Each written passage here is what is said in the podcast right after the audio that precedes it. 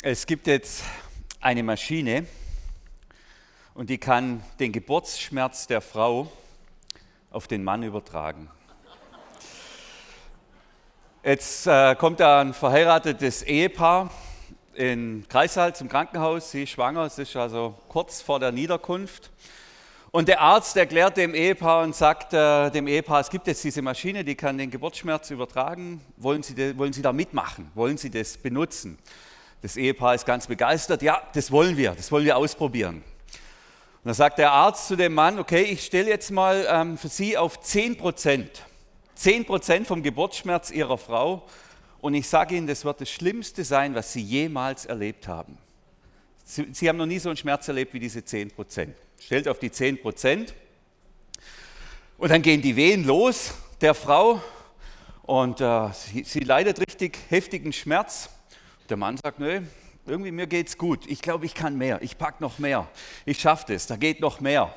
Der Arzt sagt, uh, das hatte ich jetzt ja noch nie. Normalerweise sind die Männer eigentlich dann schon fertig. Okay, gehen wir auf 20 Prozent. 20 Prozent für Sie, 80 Prozent sind bei der Frau. Stellt auf 20 Prozent. Und wieder die Wehen ganz intensiv, zum Presswehen setzen schon ein. Und der Mann sagt, doch, ja, gut, ich packe das, sieht gut aus äh, ich halte es aus. Ich glaube, da geht sogar noch mehr. Der Arzt ganz irritiert, der nimmt, misst den Blutdruck bei dem Mann und schaut sich den an. Na gut, Sie sehen gut aus. Ja, was soll's, gehen wir auf 50 Prozent. Stellt also 50 Prozent ein. Frau und Mann teilen sich den Geburtsschmerz. Jeder 50 Prozent vom Geburtsschmerz. Und wieder, die Frau presst und, und leidet furchtbare Schmerzen und der Mann irgendwie, ich weiß ja nicht, ich fühle mich schon ein bisschen komisch, aber es geht, ich schaffe es, ich halte es aus. Funktioniert.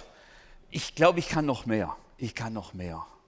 Und die Frau, ja, bitte, nimm mehr, nimm alles, nimm alles, nimm alles. Und der Mann sagt, okay, geben Sie mir 100 Prozent. Geben Sie mir die volle Ladung, 100 Prozent. Und der Arzt ist sich unsicher, aber die Frau in ihrem Schmerz und der Mann auch, will das auch, okay, er stellt auf 100% ein für den Mann. Und die Frau, die genießt ihre Presswehen, als wäre es ein Sekt oder sonst irgendwas und das flutscht da alles nur so raus und der Mann sitzt daneben und sagt, ja, einwandfrei, super Erfahrung. Gell? Und das Ehepaar ist mega glücklich. Gell? Sie hatte keine Schmerzen bei der Geburt, ihm ging es auch gut. Und dann kommen sie nach Hause, glücklich mit dem Kind. Und als sie nach Hause kommen, liegt der Postbote tot auf der Veranda. Ich lasse ein bisschen Zeit zum Nachdenken. Ich weiß, es ist ein äh, grenzwertiger Witz, das kann man, glaube ich, so sagen. Und vielmehr wird es halt auch nicht mehr zum Lachen geben. Das ist sozusagen die, die andere Seite. Aber mir gefällt der Witz deshalb, weil es da weil der so fein ist und so verschiedene Ebenen hat und dann sich da eben doch auch wieder bewahrheitet, wir Männer, wir sind nicht so hart, wie wir vielleicht gerne wären. Gell? Und eins ist klar, so eine Geburt ist kein Spaß. Ich habe das jetzt viereinhalb Mal als Mann erlebt, ohne, ohne Schmerzübertragungsmaschine. Gell? Ich war einfach nur dabei als halbwegs empathischer Mann, der seine Frau liebt. Und tatsächlich ist es heute noch so, wenn ich ins Krankenhaus gehe und ich gehe da rein, wo der Kreissaal ist, wenn ich da durchlaufe und ich rieche das und ich spüre das und ich sehe das, da zieht sich in mir alles zusammen. Ich habe da körperliche Reaktionen, gell, weil ich da irgendwie dieses, diese ganze Erfahrung eingespeichert habe in meinem Körper. Also auf der einen Seite diese schmerzhafte Erinnerung an das Leiden meiner Frau und das ist aber, und das ist das Ambivalente bei der Geburt gleichzeitig auch dieses Glück, diese Freude mitzuerleben, wie da neues Leben in die Welt kommt. Und ich bin dankbar für jedes unserer Kinder. Also ich, ich, erinnere, dass meine Frau sehr gelitten hat an die Schmerzen, dass sie sehr tapfer war und gleichzeitig vermischt mit dieser Freude und mit diesem Glück, dass jetzt da neues Leben ist in unserer Familie. Und die Erinnerung, die verblasst natürlich immer mehr, aber die Kinder und die Freude über die Kinder, die bleibt. Bin ich sehr, sehr dankbar dafür. Thema Geburt greifen wir nachher nochmal auf. Jetzt sind wir heute ja auf dem Weg nach Jerusalem. Mit Jesus auf dem Weg nach Jerusalem. Wir sind mittendrin in der Fastenzeit. Die Karwoche, die liegt schon in absehbarer Zeit vor uns, Palmsonntag, nächsten Sonntag. Also im Leben von Jesus spitzt sich alles auf ganz dramatische Weise zu und das gehen wir ja, empfinden wir ja Jahr für Jahr im Kirchenjahr auch mit. Wir sind im Markus-Evangelium, der Jesus-Biograf und Evangelist. Markus hat einen Bericht verfasst über das Leben von Jesus und er schreibt Folgendes auf, Markus Kapitel 10. Sie waren unterwegs nach Jerusalem, Jesus ging ihnen voran. Also ganz schlichte, einfache Eröffnung von dieser Reise, die Jesus da antritt nach Jerusalem. Was keine Reise ist, eher ein Weg, ein Aufstieg könnte man sagen nach Jerusalem. Jesus marschiert mit seinen Jüngern von unten vom Tal hoch auf die Stadt, die ja auf dem Berg liegt, ähm, nach Jerusalem hoch. Jesus geht voran, das ist interessant, und seine Jünger, die gehen hinterher.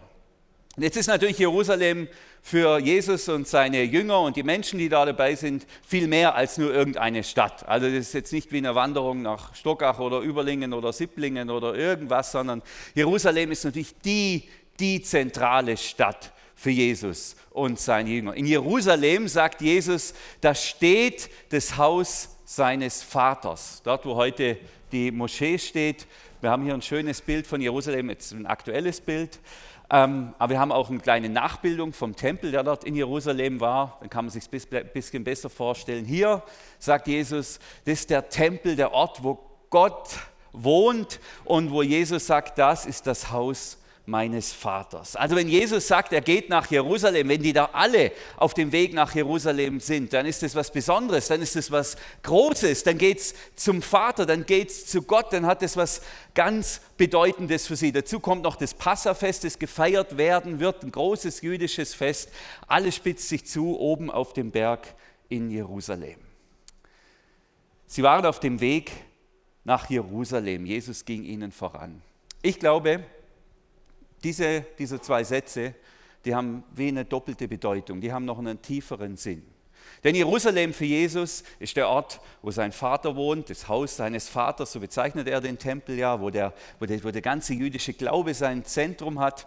Aber auch Jerusalem hat für uns eine Bedeutung. Im in der Bibel, im letzten Buch, in der Offenbarung ist von Jerusalem die Rede. Jerusalem, das auf die Erde herunterkommt. Jerusalem eben auch, also das neue Jerusalem steht für den Ort, an dem wir Menschen einmal später mit Gott leben werden. Also für die Ewigkeit, für unsere ewige Perspektive. Das heißt, wir könnten im Grunde diesen Satz für uns genauso übernehmen. Wir sind unterwegs nach Jerusalem. Wir sind unterwegs ins himmlische Jerusalem und Jesus geht uns auf dieser Reise voran. Jetzt ähm, die Gefühle bei dieser Reise. Man könnte ja meinen, das wäre jetzt irgendwie eine große Freude, mit Jesus wandern zu dürfen oder mit Jesus einen Gipfel zu erklimmen. Das ist aber nicht. Es geht dann weiter. Alle, die dabei waren, wunderten sich. Die Jünger aber hatten Angst. Die hatten Angst, können sagen, das ist ein Panik-Hike. Gell, die, sind, die fürchten sich, die ahnen irgendwie da oben in Jerusalem, das kommt nicht, nicht gut, die spüren, die wissen, irgendwie braut sich da was Böses zusammen. Und dann hält Jesus an, obwohl er da vorausmarschiert, stramm, straff geht er da hoch Richtung Jerusalem, die Jünger hinter ihm, die haben Angst, die machen kleine Tippelschritte, ist ja auch klar, wenn ich irgendwo nicht hin will, dann gehe ich, marschiere ich da nicht hin, sondern dann laufe ich langsam und versuche den Jesus auch ein bisschen abzubremsen. Und es gelingt für einen Moment, Jesus hält an und ähm, ruft die Jünger zu sich und ähm, nimmt die zwölf, also seine engsten Begleiter und Freunde, das kann man so sagen, er bezeichnet sie auch als Freude, Freunde, nimmt sie zusammen, um ihnen nochmal ein bisschen was klar zu machen, was da in Jerusalem passieren wird. Die anderen, die dabei sind, die sind, die hören das, die da irgendwas besprechen, aber die bekommen nicht mit, um was es geht. Wieder heißt hier, wieder nahm Jesus die zwölf beiseite. Wieder hat es bereits zweimal getan. Er hat ihnen bereits zweimal darüber informiert, was denn passieren wird da oben in Jerusalem. Wieder nahm Jesus die zwölf beiseite und machte ihnen klar, was mit ihm bald geschehen werde. Wieder, Jesus hat es bereits gesagt, und dann sagt er, hört zu. Hört zu. Siehe. Siehe oder hört zu. Letzten Sonntag, Thomas hat ja davon gesprochen, vom Hören. Gell? Hört gut zu, öffnet eure Ohren für das, was ich euch jetzt zu sagen habe. Seid da, seid wach, seid, seid präsent. Ich würde sagen, das gilt auch für uns. Lasst uns zuhören, was Jesus uns zu sagen hat. Die anderen Gedanken mal beiseite. Hört zu, seid wach, seid klar, seid präsent. Verschließt eure Ohren nicht. Und dann sagt Jesus, wir gehen jetzt nach Jerusalem. Punkt. Das passiert jetzt. Da gehen wir jetzt hoch. Da gehen wir jetzt hin. Wir gehen da jetzt hin nach Jerusalem. Dort wird der Menschensohn, der Menschensohn, damit greift Jesus eine alte biblische Prophetie aus dem Buch Daniel auf, da meint er sich selber als den Messias, der Menschensohn nach dem Willen Gottes den führenden Priestern und Gesetzeslehrern ausgeliefert werden. Sie werden ihn zum Tod verurteilen und den Fremden übergeben, die Gott nicht kennen. Die werden ihren Spott mit ihm treiben, ihn anspucken, auspeitschen und töten, doch nach drei Tagen wird er wieder vom Tod auferstehen. Das ist die Perspektive, die Jesus hier am Fuße der Stadt Jerusalem noch für sich und sein Leben hat. Und ich finde es eine brutale Perspektive. Zumindest die vorläufige Perspektive. Gell? Ihn erwartet Leiden, großes Leiden, schweres Leiden, Demütigung, Erniedrigung. Aber das sehen wir jetzt auch schon, es ist ein Leiden mit Verfallsdatum. Es ist ein Leiden mit einem Haltbarkeitsdatum, ein Leiden, das endet. Was man hier auch sieht, ist, dass die Kreuzigung von Jesus, sein furchtbarer Tod, das war kein Zufall. Das war auch kein Unfall. Das war auch keine Überraschung. Das war nichts, was da dann irgendwie beim Passafest plötzlich, oh, große Überraschung, ähm, äh, jetzt passiert da irgendwas, sondern Jesus wusste ganz genau, was ihn erwartet. Er weiß, was ihn dort erwartet. Ihn erwartet in Jerusalem, da oben in der Stadt, ein Schauprozess mit Todesurteil nach Nazi-Manier, Demütigung durch Spott, Erniedrigung durch Anrotzen, Folter, Tod und das erwartet ihn auch. Auferstehung in ein neues Leben. Beides. Gell? Das ist so beides drin. Großes Leid, großer Schmerz, aber gleichzeitig auch die Verheißung für ein ganz, ganz neues Leben. Das heißt, Jesus kennt im Voraus das ganze Osterprogramm. Alles. Er weiß, was ihn dort erwarten wird. Er kennt nicht nur den schwierigen Teil, aber er kennt auch nicht nur den schönen Teil, sondern das ganze Paket. Leiden, Schmerzen, Tod, das ist der schwierige Teil, und der schöne, auch die Auferstehung in ein neues Leben. Und er beschönigt nichts, gell? er, er, er ähm, tut seinen Jünger da nicht irgendwie ein bisschen das abmildern oder ein bisschen die Kanten brechen. Wäre ja irgendwie auch denkbar, dass er sagt, oh, das wird schon schlimm, aber ja, schauen wir mal, das schaffen wir schon irgendwie.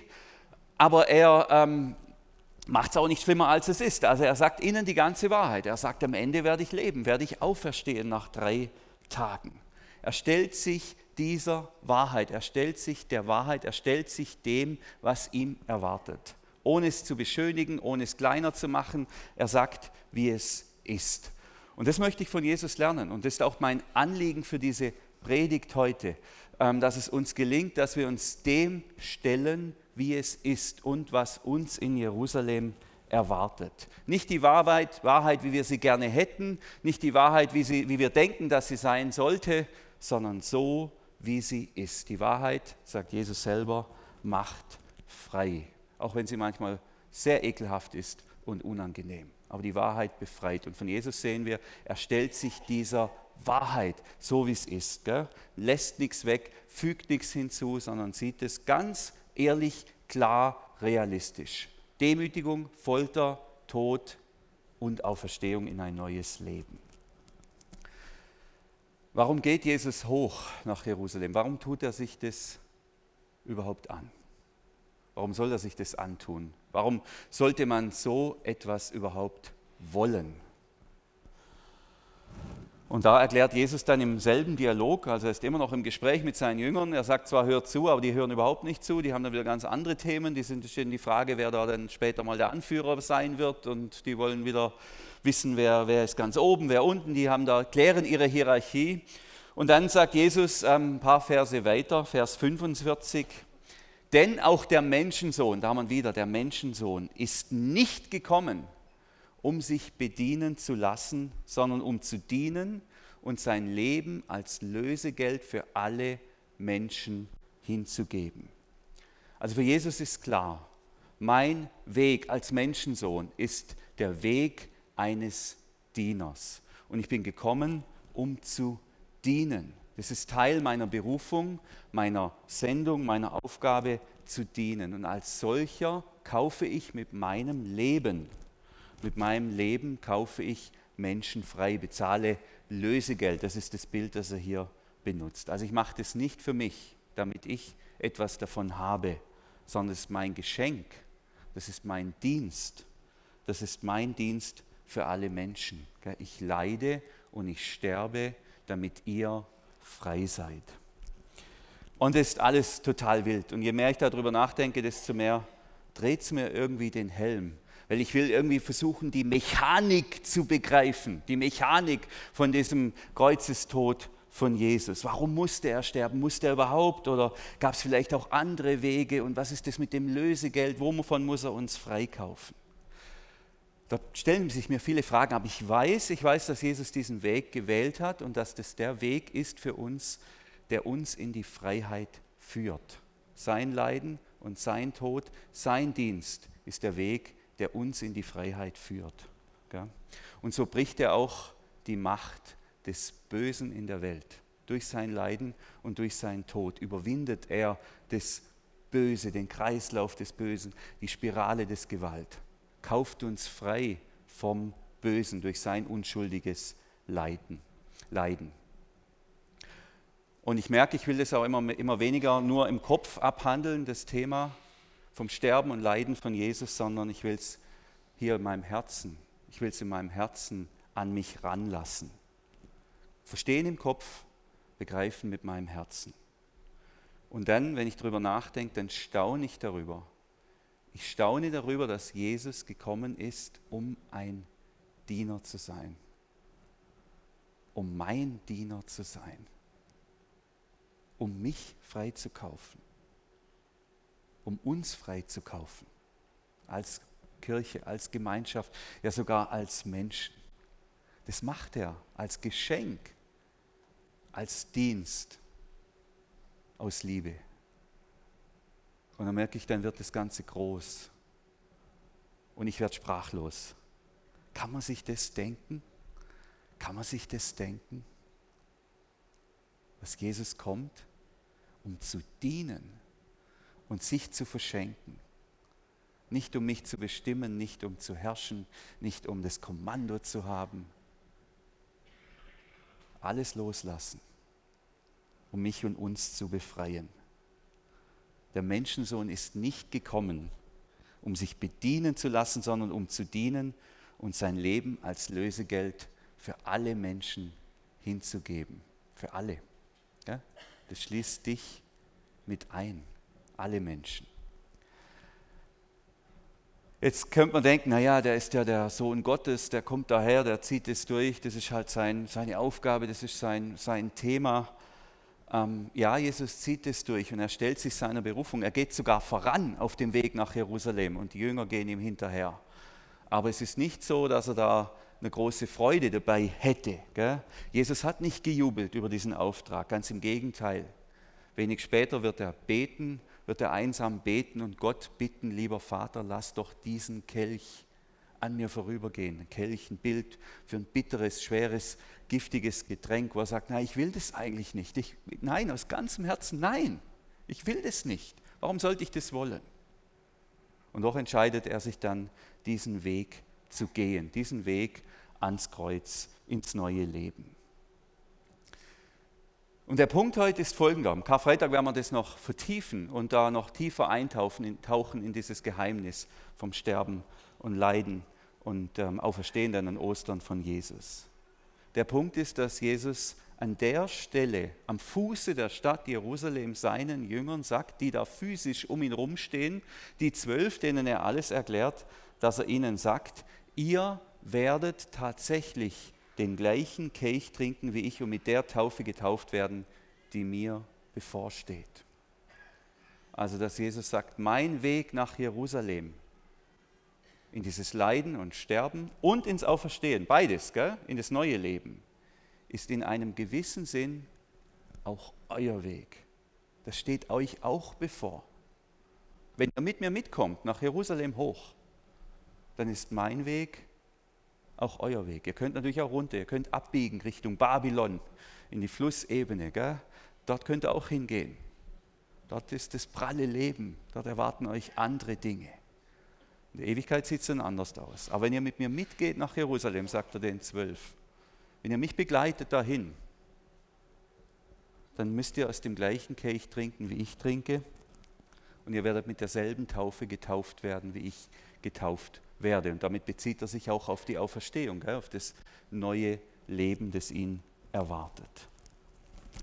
Also wer mitgeht nach Jerusalem, den erwartet Leiden, allerdings ein Leiden mit Verfallsdatum und gleichzeitig auch das neue Leben. Und da sind wir jetzt bei der Frage, wir sind ja auch auf dem Weg nach Jerusalem, das war ja der, die Erkenntnis ganz am Anfang, und irgendwie spitzt sich ja jetzt alles auf genau diesen Punkt zu. Gilt das, was für die Jünger damals galt, auch heute für uns? Ist es auch unser Weg? Müssen wir, wenn wir mit Jesus nach Jerusalem gehen, im Bild, ins, ins neue Leben, müssen wir dann auch aus diesem Kelch trinken? Und müssen wir dann auch von dieser Taufe erhalten, die Jesus erhalten hat? Müssen wir das auch? Und so wie ich Jesus verstehe, ist die Antwort Jein. Jein. Erstens mal das, was Jesus getan hat, den Weg ans Kreuz zu gehen und für die, die Menschen freizukaufen, für die Sünden und die Schuld der Menschen sterben, das ist einzigartig. Das kann und muss niemand von uns. Geht ja gar nicht. Das ist das Nein. Aber das Ja ist, Diener zu sein. Diener zu sein, so wie Jesus Diener war.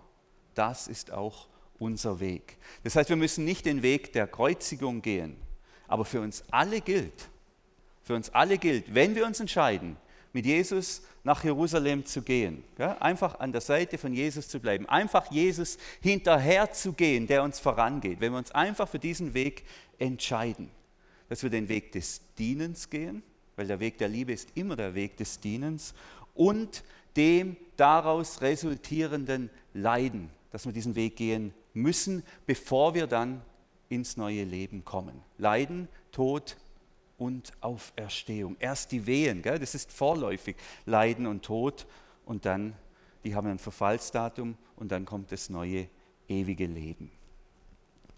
Und dann, klar, ich verstehe, dass man sagt, stimmt es, Daniel, wird es jetzt hier nicht ein bisschen heretisch und musst du da nicht aufpassen? Reicht es nicht, wenn Jesus leiden und ähm, sterben muss? Und nochmal, ich will das Leiden von Jesus nicht schmälern, das ist was anderes, das ist was, was Einzigartiges. Und zugleich gibt es da ein Element, wo er uns auch Vorbild ist und wo er uns auffordert, so wie er seine Jünger auffordert, ja, das ist auch euer Weg, das gehört auch dazu, wenn man mir hinterhergeht. Und ein Grund ist, und ich versuche das mal aus täuferischer Perspektive zu entfalten, ein Grund ist, dass wenn wir Jesus hinterhergehen, wenn wir ihm nachfolgen, dann beteiligen wir uns am Kampf gegen das Böse. So wie Jesus das Böse überwunden hat, so beteiligen wir uns am Kampf gegen das Böse. Und das ist eben kein Spaß, kein Ponyhof, das ist kein, kein Softballspielen oder irgendwas, sondern es hat eine tiefe Dimension in dem, was es hier, um das, was es hier geht. Paulus fasst das Anliegen, ich würde mal sagen, in einem Imperativ zusammen an die Römer und da sagt er, überwindet das Böse mit dem Guten. Das ist euer Job. Und genau das ist auch das, was Jesus getan hat. Das Böse, das ihm passiert ist, mit dem Guten überwinden. Die Demütigung und die Erniedrigung, die Jesus zuteil wurde, hat, hat er wie beantwortet? Vater, vergib ihnen, denn sie wissen nicht, was sie tun. Und die Gewalt, die ihm begegnet ist, die hat er mit Verzicht auf Gewalt beantwortet. Ja, er, hat, hat sich da hineingegeben und hat so den Kreislauf unterbrochen von Gewalt und Gegengewalt und immer einer auf dem anderen. Er war sozusagen ein Wellenbrecher für das Böse. Er hat das sozusagen in seinem Leib hat er das verarbeitet und die Macht des Bösen und diese Kraft und diese Spirale des Bösen gebrochen als Diener. Und wenn wir uns auf die Reise machen nach Jerusalem, Jesus hinterher, Diener sind, dann wird es auch uns erreichen, diese Wellen des Bösen. Weil unser Auftrag auch nichts anderes ist, als das Böse mit dem Guten zu überwinden und nicht zurückzuschlagen. Und wer diesem Jesus-Prinzip folgt, das Böse mit dem Guten zu überwinden, der wird zwangsläufig, vorläufig Leid und Schmerz erfahren. Das ist wie unausweichlich. Und mein Punkt für heute ist folgender. Höre, hör gut zu, stell dich der Wahrheit und akzeptiere die Tatsache, dass der Versuch, Jesus nachzufolgen, vorläufig Leiden verursacht. Wir wollen nicht den Himmel auf Erden erwarten, das kommt noch, aber dieses Leiden ist Teil der vorletzten Wirklichkeit. Das sind wie die Wehen einer Geburt. Dieses Leiden hat ein Verfallsdatum. Am Ende steht eben das neue Leben. Und ich behaupte, wer Jesus nachfolgt, wer, hin, wer hochgeht nach Jerusalem, der muss damit rechnen, dass ihn Leid erwartet, aber am Ende, ein Leid mit Verfallsdatum, aber am Ende steht die Freude, Freude und das neue Leben. Wer hinuntergeht nach Babylon, ist meine These, der hat vielleicht jetzt zu Lebzeiten die große Freude und kann tun und lassen, was er will, aber diese Freude hat ein Verfallsdatum. Und am Ende kommt was auch immer, aber sicher kein gutes Leben. Es ist ein schweres Thema heute und ich hatte auch die letzte Woche war gar nicht so prickelnd im, im Bewegen und im Meditieren von dieser Leidensankündigung von Jesus. Aber ich hatte den Eindruck, das ist dran, das muss auf den Tisch und zwar noch vor Ostern. Es gibt die vorletzte Wirklichkeit und die letzte Wirklichkeit. Die vorletzte Wirklichkeit, das Leiden mit Jesus in Jerusalem und die letzte Wirklichkeit dann die Auferstehung in ein neues Leben. Und es gilt, das in Balance zu halten. Das muss man vor Oster, Karfreitag und Ostern, möchte ich das betonen. Mich bewegt dieses Wort, ihr spürt es vielleicht auch, mich bewegt es in der Tiefe. Nach 30 Jahren Christsein, nach 20 Jahren Dienst, stelle ich eben fest, dass Jesus mich nach Jerusalem führt. Wenn ich dem hinterhergehe und versuche das umzusetzen, was der sagt, zum Beispiel in der Bergpredigt, die wir jetzt während dem Bau bewegt und meditiert haben, wenn ich das tue, da komme ich nach Jerusalem, da lande ich da. Natürlich in Jerusalem, Auferstehung und neues Leben bin ich voll dabei, bin ich Fan von, bin ich begeistert von diesem neuen Leben, von dieser ewigen, guten, fantastischen Perspektive aber gleichzeitig davor noch die Wehen, das Leiden, die Machtlosigkeit, die Demütigung. Da will ich eigentlich nicht hin. Gell? Es ist wie bei einer Geburt, könnte man sagen. Die Wehen und den Schmerz, nein, das will ich nicht. Wer würde denn das wollen? Das Kind schon. Aber es gibt keine PDA in der Nachfolge von Jesus. Ein gewisses Maß an Leid ist der Kelch, von dem wir alle trinken müssen. Aber es sind mehrere Gnaden, mehrere, mehrere Segnungen Gottes darin. Das erste ist, dass es ein Verfallsdatum hat, dass es endet und dann kommt die Auferstehung und das neue Leben. Das zweite ist, dass wir nicht alleine sind. Jesus geht uns voraus und Jesus geht mit uns hindurch und schenkt uns seinen Heiligen Geist, den Tröster, den Tröster, der uns tröstet und uns die Kraft gibt, diesen Weg hoch nach Jerusalem zu bewältigen. Und das ist mein Anliegen heute, ähm, dass wir uns nicht in einer falschen Illusion wiegen, was Nachfolge zu Jesus, von Jesus bedeutet. Ich möchte Enttäuschungen vermeiden, dass wir ein Ja zum Dienst finden, zum Dienst an den Menschen, zum Dienst an der Welt, zum Dienst an der Gemeinde, ein Ja zum Dienst darin, das Böse mit dem Guten zu überwinden, auch wenn dieser Dienst manchmal richtig wehtut. Ich will hier keine falsche Leidensmystik aufbauen, versteht mich nicht falsch. Also nicht jedes Leiden resultiert aus der Nachfolge von Jesus. Vieles Leid können wir uns zunächst mal erstmal einfach selbst zuschreiben. Und es ärgert mich so, wenn Christen einen schwierigen Charakter haben. Gell? Wenn die irgendwie charakterlich ein paar Defizite haben und dann von Verfolgung reden und meinen, sie werden wegen ihrem Glauben angegriffen, dabei sind sie einfach nicht mal in der Lage, mit ihren Nachbarn zu leben oder sonst irgendwas. Das ist kein Leid wegen Jesus. Und dann gibt es noch das andere Leid, Krankheiten, Katastrophen, schwierige Dinge, die uns erwarten.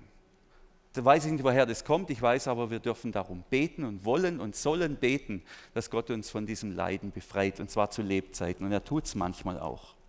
Und dann gibt es eben noch dieses Leiden, das genau daraus resultiert, dass wir auf dem Weg nach Jerusalem sind, Jesus nachfolgen und versuchen, das Böse mit dem Guten zu überwinden. Ich mache mal ein vielleicht extremes Beispiel, aber vielleicht ist es auch gar nicht so extrem. Versetzen wir uns doch mal in die Lage von einem ukrainischen Christen, der sagt, ich folge Jesus nach Und Jesus sagt, ich soll meine Feinde lieben. Also werde ich nicht auf Russen schießen.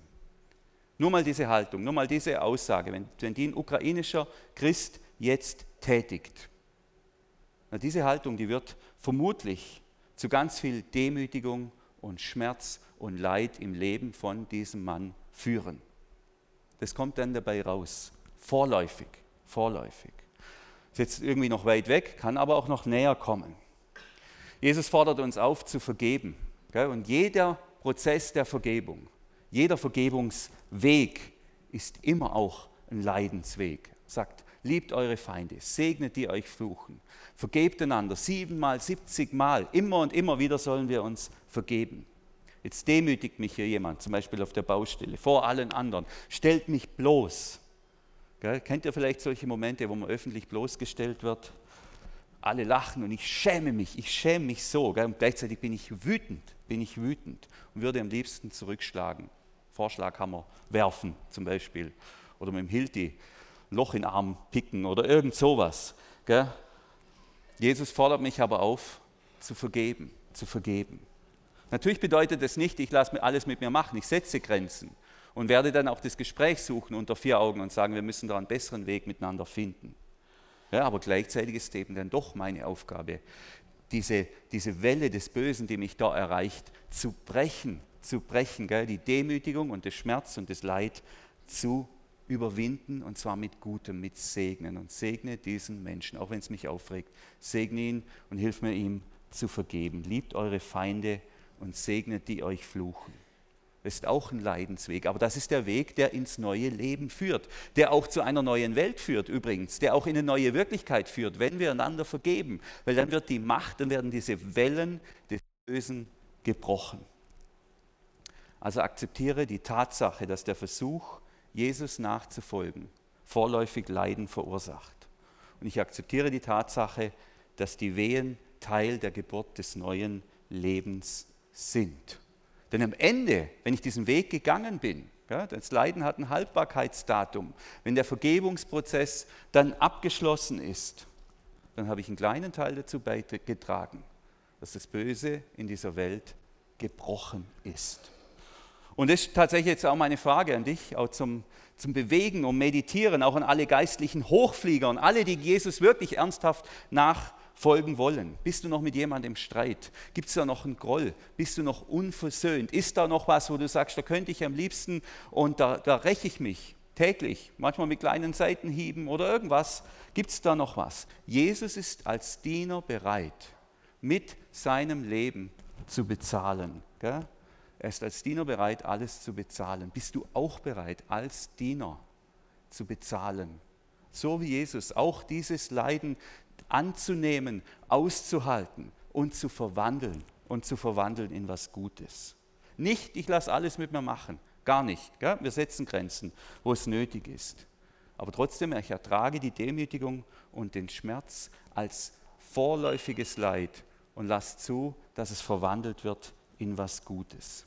Es gibt keine Vergebung, die Spaß macht. Gell? Und wenn man wartet, bis man irgendwie, bis es irgendwie lustig wird mit der Vergebung, da wird man vorher sterben. Das passiert nicht. Es gibt keine Vergebung, die ein Spaziergang ist, die Freude macht, juhu. Es ist immer mit Schmerzen verknüpft. Das ist der Weg vom Leiden ins neue Leben. Aber dann wird das Böse gebrochen und breitet, breitet sich nicht weiter aus, potenziert sich immer weiter.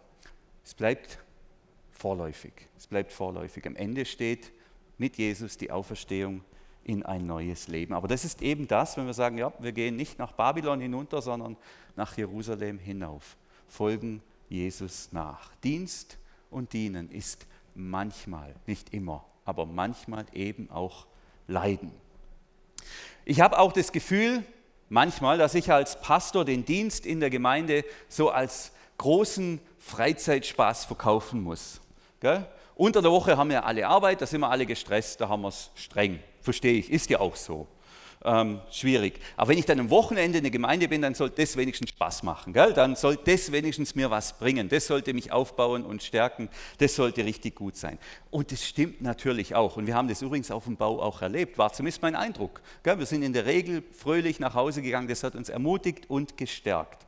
Aber das, da gibt es keinen Anspruch drauf. Stellen wir uns doch auch hier der Tatsache, dass auch mein Dienst für Gott in der Gemeinde ist ein Dienst an Menschen mir vorläufig so manchen Schmerz und manches Leiden einbringt. Denn hier gibt es auch das Böse, das gebrochen werden muss. Und ich erinnere mich an ein paar sehr schmerzhafte Gespräche mit Christen, die mir sagen, Daniel, deine Lehre ist nicht biblisch, wir kommen nicht mehr und so weiter. Das tut mir dann so weh, das tut mir so weh, ja, das tut mir so leid. Da würde ich am liebsten alles hinschmeißen und sagen, okay, das, das, ich will das nicht mehr.